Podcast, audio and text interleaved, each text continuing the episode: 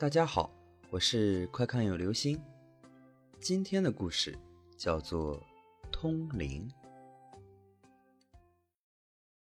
大海边的一户人家痛失爱子，五岁的男孩在海边被浪花卷走，就再也没有回来。家人悲痛欲绝，尸体是找不回来了。母亲对着大海哭了三天，父亲。则是对着翻滚的大海沉默无言。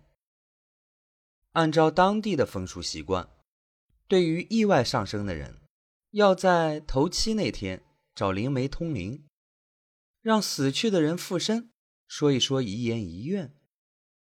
家人完成后，好让他走得安心。这家人便遵着惯例，在头七那天请了一个七十多岁的灵媒进行通灵。可是。有一个大问题，没有尸体。男孩的尸体并没有被找到，父母只好寻了点男孩生前的衣物，放在了棺材里，打算做一个衣冠冢。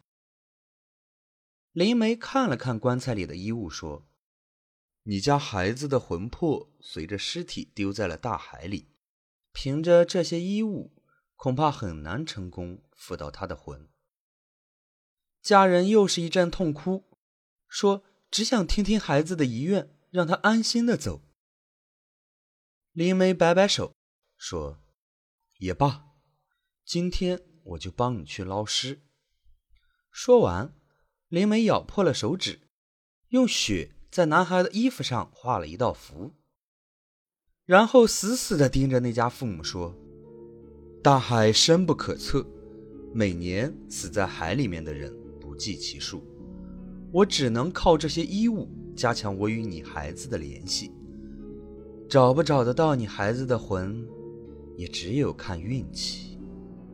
唉，而且父母大气也不敢出，等着灵媒说下去。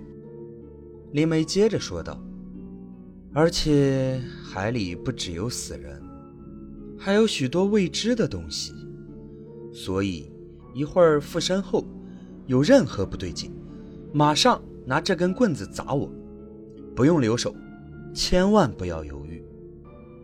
父母又是感动又是害怕，原来灵媒这一次是赌上了性命。父母二人跪在地上，连连感谢。说罢，灵媒闭上眼睛，嘴里嘀咕着古老的咒语。片刻后，突然怒目圆睁，瘫坐在地上。那户人家头一次见到这样的场景，大气也不敢出，现场一片寂静。一秒，两秒，三秒，四秒，五秒，灵梅的身体突然开始了剧烈的抖动，在场的人心头一紧，想起了灵梅之前说的话，而且海里不只有死人，还有许多未知的东西。所以一会儿附身后有任何不对劲，马上拿这根棍子砸我，不用留手，千万不要犹豫。未知的东西是什么？怪兽、野兽，还是恶鬼？一秒，两秒，三秒，四秒，五秒。灵媒抖了一阵之后，突然从地上坐了起来。瞪着大眼睛盯着在场的人。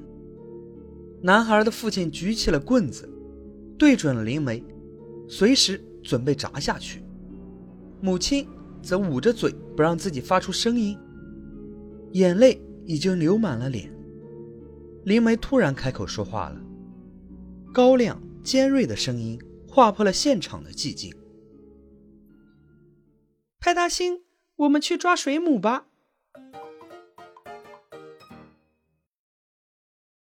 好了，这就是今天的故事，《通灵》。